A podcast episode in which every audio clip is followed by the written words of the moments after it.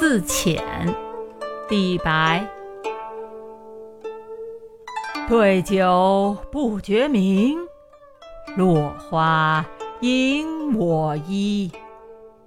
翠起不惜月，鸟还人亦稀。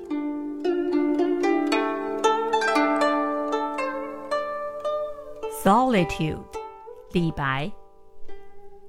I'm drunk with wine and with moonshine, with flowers fallen o'er the ground, and o'er me the blue gown.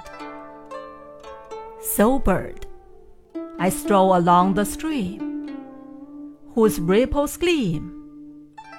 I see no bird, and hear no word.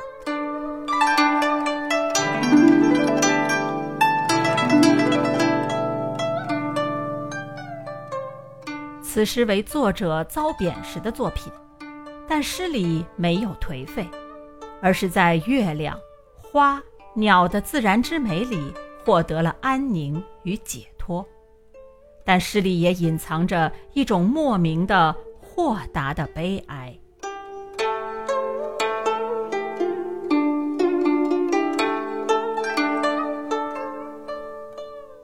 This poem was written when the author was demoted, but there is no decadence in the poem, but peace and relief in the natural beauty of the moon, flowers, and birds.